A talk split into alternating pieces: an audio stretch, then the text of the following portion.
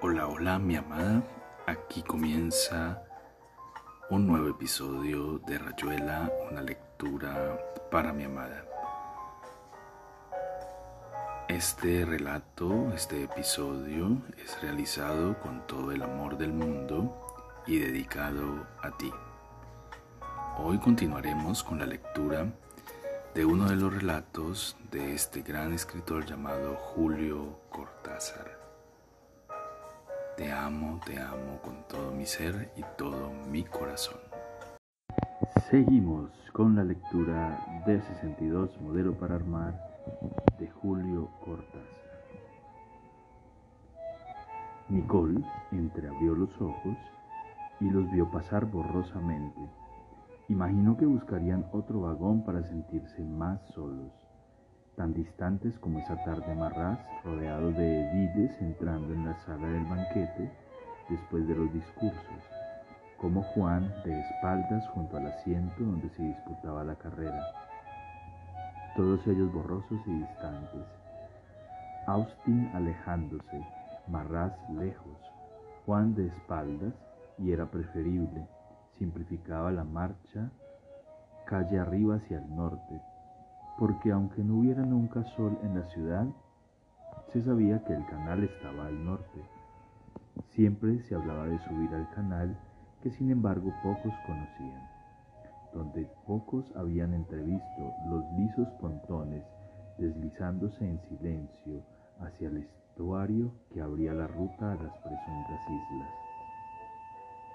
Caminar bajo los soportales se hacía cada vez más lento y penoso, pero Nicole estaba segura de que el brillo lejano le estaba mostrando el canal y no una torre, indicándole lo que tendría que hacer.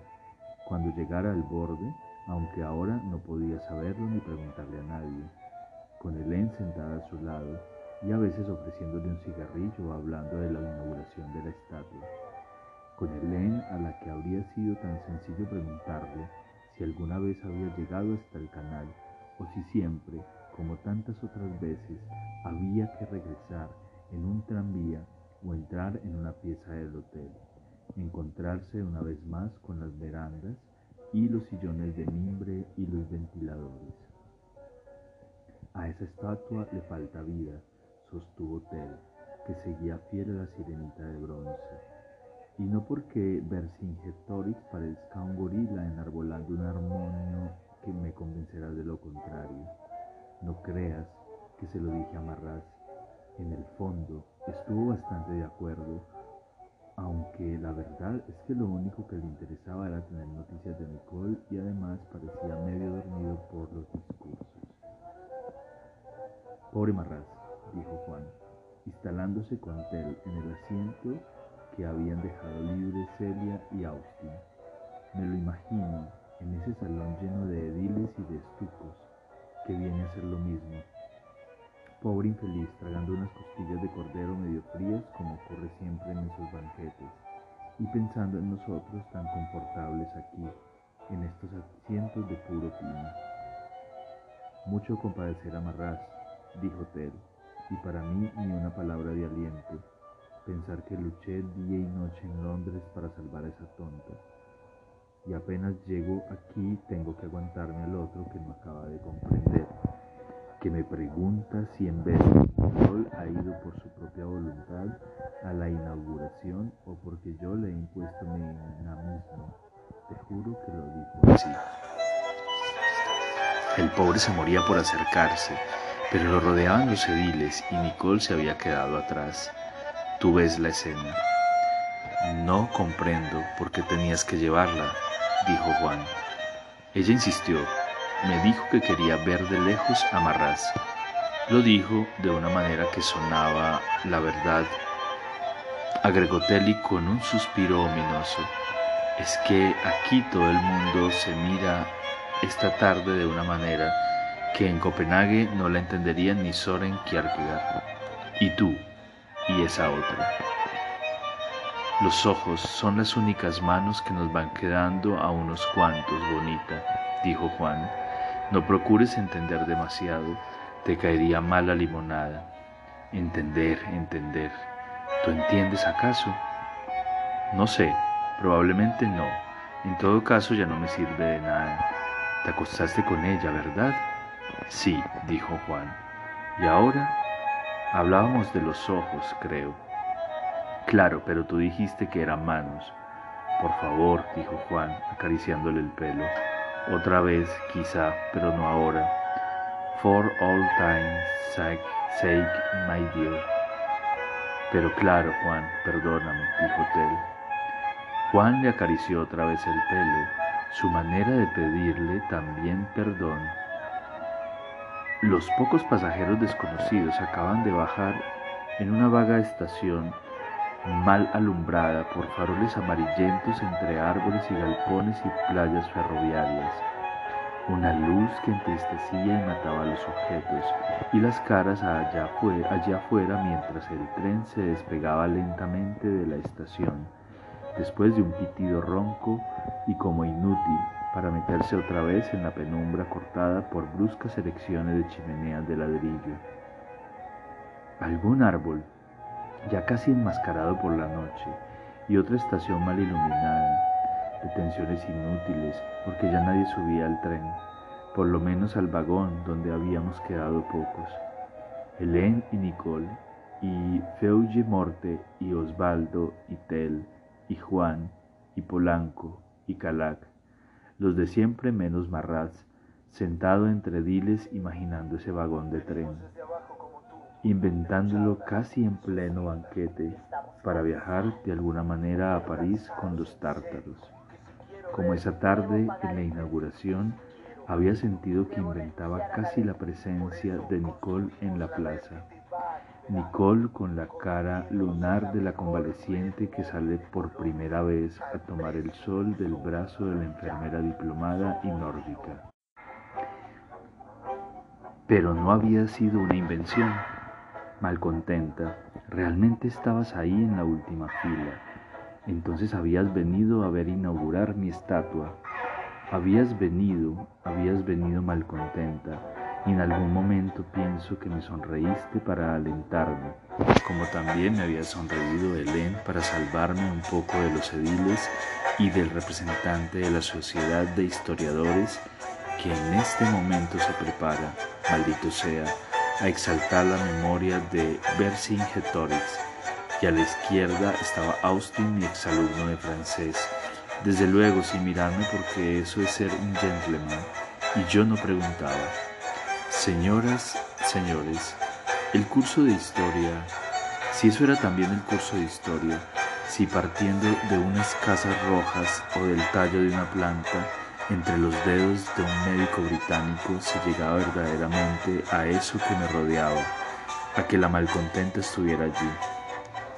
Ya Michelet observaba. Y que nada tuviera el menor sentido a menos que lo tuviera de una manera que se me escapaba de la misma manera que al ilustre orador se le escaparía el sentido de mi estatua. César humillará al héroe, lo hará llevar encadenado a Roma, lo sumirá en una mazmorra y más tarde lo mandará a decapitar. Y no podría comprender cómo eso que mi estatua sostiene en lo alto de su propia cabeza cortada y agigantada por la historia, convertía en dos mil años de composiciones escolares y pretexto de discursos huecos, y entonces, malcontenta, carita de azúcar, entonces ¿qué me quedaba más que seguir viéndote de lejos como te veía esa tarde entre los tártaros, sin que me importara el curso de la historia y el audista y no la tonta que pudiste ser, mal contenta, sin que me importara nada hasta casi el final cuando giraste la cabeza, porque eso sí tenías que hacerlo al final para devolverme la verdad y a este de banquete. Exactamente, al final tenías que girar la cabeza para mirar a Juan perdido entre la gente Mostrármelo como el historiador estaba mostrando el curso de la historia y cómo el tallo se doblaba poco a poco entre los dedos que lo, habían recibido para sostenerlo verde y erguido y hermodáctilus hasta la eternidad. Aplausos. Alguien le tocó suavemente el hombro. Un camarero le avisó que le telefoneaban desde París. Era absurdo esperar eso. Marras se lo repitió mientras se dejaba guiar hasta una oficina.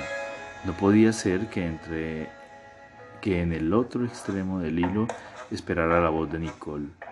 No podía ser, como muy claramente se dedujo del hecho de que la voz era la de Polanco, que además no hablaba desde París, sino desde la cabina telefónica de una estación suburbana con un nombre doble que Polanco no, recordaba y tampoco mi paredro, o Calac Hotel, que al parecer estaban también amontonados en la cabina.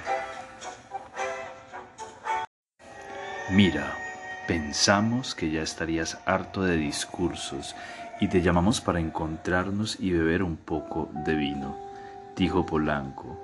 La vida no es solamente estatuas, comprendes. Vaya si lo comprendo, dijo Marras. Entonces vos te venís para acá y te esperamos para jugar a las cartas o algo así. De acuerdo, agradeció Marras pero lo que no entiendo es que me hablen desde una estación.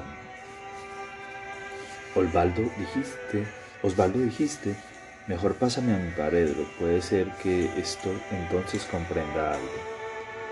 Terminamos por hacerle entender, pero llevó un buen rato porque la línea no era muy buena y además había que explicarle los antecedentes del asunto, empezando por la apuesta entre mi paredro y Polanco y la notable performance de Osvaldo, que llevaba todas las de ganar y había ya salvado sin siquiera mirarla la mancha negruzca que era la última esperanza de Polanco, hasta el momento de la llegada de un tipo galoneado, que se nos apiló con un aire de circunstancias en el que predominaba una especie de rictus cadavérico, y que nos combinó a tirar a Osvaldo por la ventanilla, so pena de expulsión inmediata del convoy.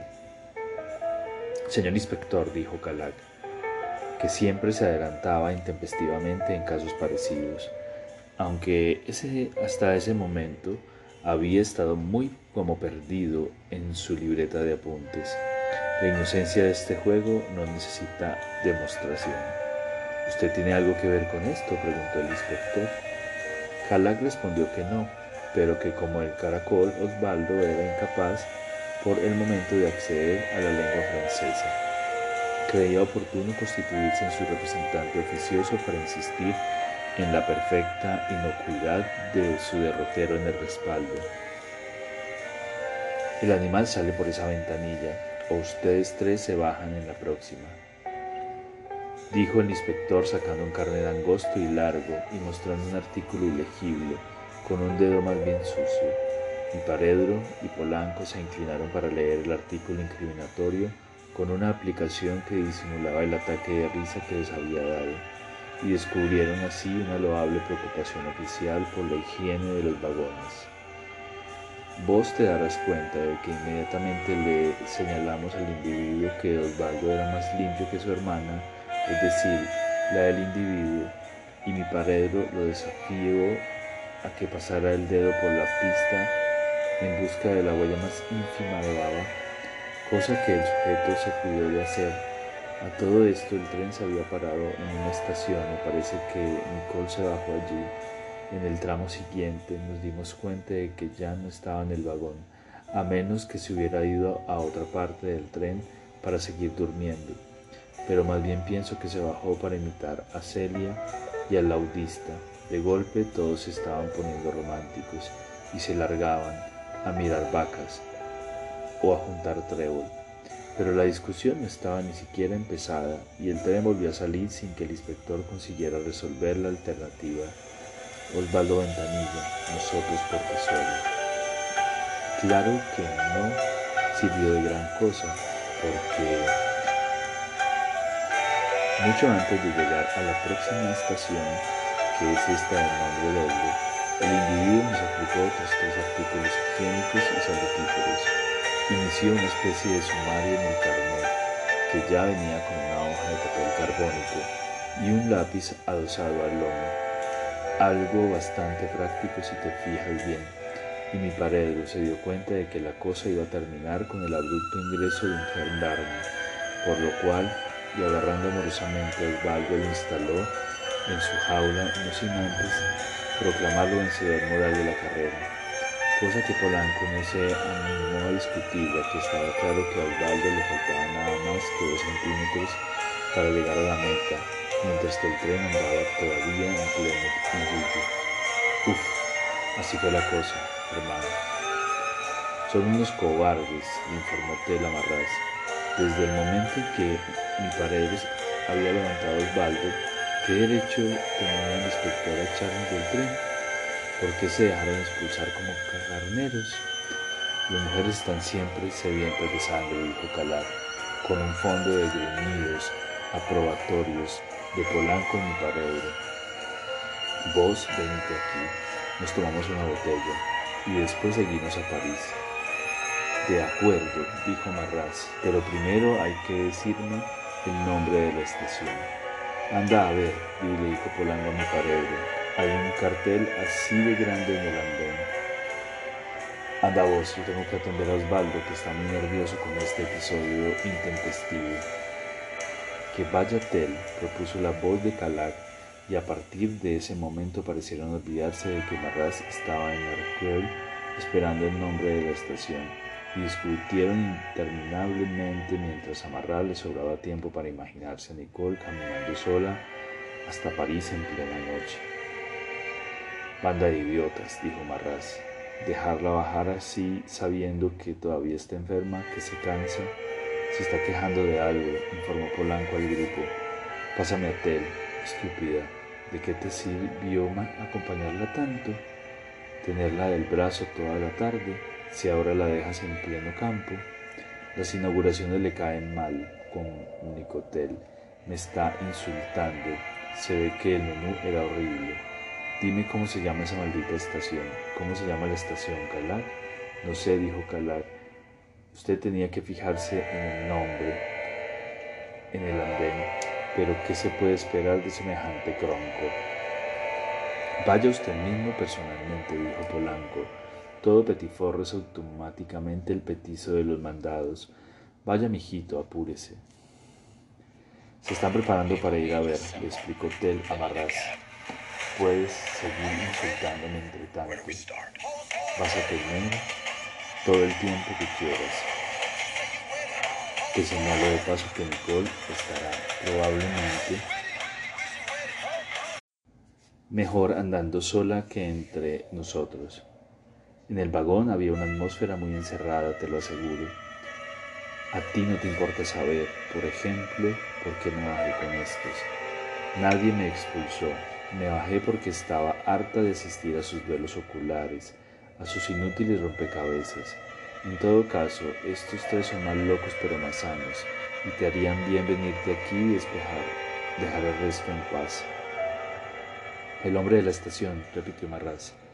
En el fondo parece que no tiene nombre, le informó mi paredro. Acabamos de descubrir que no es una estación sino una especie de refugio donde suben y bajan diversos fogoneros y maquinistas para hacerse marcar unas boletas en un aparato que hay en el andén. Espera, espera, no te pongas tan frenético. Hay un tipo que acaba de decirle a Kalag que ni siquiera teníamos derecho a telefonear desde esta cabina. Yo no entiendo cómo el inspector nos abandonó en una estación en la que no tenemos ningún derecho. Espera, ahora viene la información precisa. La estación no tiene nombre porque como ya te dije no es una estación, pero la anterior se llamaba Corbici y la que tiene un nombre muy vistoso, la Flur Amarranches. Decime un poco. Mi paredro colgó el tubo con gran dignidad para que nadie sospechara que Barras acababa de hacerlo antes que él. Está fuera de sí, dijo, está completamente inaugurado, él también se nota enseguida. Llévenme a beber, pidió Tel. Ya sé que tendré que hacer de nuevo la enfermera. El muy cree que Nicole es incapaz de manejarse sola. En fin, como no le falta razón, y ya que estamos aquí, podríamos buscarla. Si se bajó donde pensaban ustedes, no andará muy lejos. Se pusieron a caminar al costado de las vías ya en plena noche, mirando un poco para todas partes. En algún momento pasaron cerca de Nicole, que se les había adelantado mientras telefoneaban, y que descansaba apoyada en un tronco de árbol, fumando, mirando las luces de París a lo lejos, con los zapatos mojados por la humedad de las hierbas, fumando el último cigarrillo que le quedaba en el bolso antes de echar a andar otra vez hacia el brillo ya cercano. Como suele ocurrir, en los modestos trenes suburbanos alguien se había olvidado de encender las luces y el vagón entraba en una penumbra que el humo de tantos cigarrillos volvía casi consistente. Un fluido elástico y hospitalario que alivió los ojos cansados de Helen. En algún momento se había, esperado, sin demasiado interés, el retorno de Nicole, a quien suponía en busca de un retrete o asomándose entre los vagones para mirar el miserable ensainario de fábricas y cables de alta tensión. Pero Nicole no volvió, como no volvieron Celia y Austin, y Hélène siguió fumando con una vaga noción indiferente de que solo Feuille Morte y Juan seguían cerca de ella. Feuille Morte oculta por el respaldo de algún asiento y la sombra de Juan moviéndose a veces para mirar por alguna ventanilla, para acercarse solo cuando la oscuridad borraba ya los límites del vagón y sentarse en la búsqueda opuesta sin hablar. Se olvidaron de Feuille Morte, le dije. Sí, la pobre se ha quedado como perdida en ese rincón, dijo Juan. Estaban tan ocupados en pelearse con el inspector que no pensaron más en ella. Lleva tú al Cluny esta noche. Somos únicos sobrevivientes en el tren. ¿Tú no vendrás? No. Juan. Helen, anoche había como una rotación ceremonial, levantarse en busca de un vaso, encender o apagar una lámpara o un cigarrillo abrazarse interminablemente o con una violencia que los apartaba en el mismo instante, como si el deseo creciera amarga la distancia. Y siempre por debajo un silencio agazapado donde Italia, el tiempo enemigo, y esa obstinación de Helen que ocultaba la cara en el antebrazo como si quisiera dormir mientras sus hombros temblaban de frío, y Juan buscando la sábana con una mano incierta.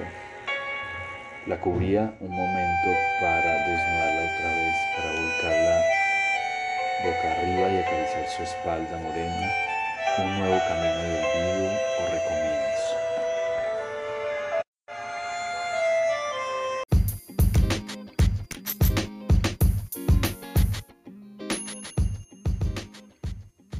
termina Rayuela, una lectura para mi amada.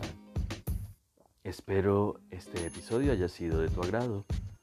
Te amo, te amo, mi dulce amada, amor de mi vida.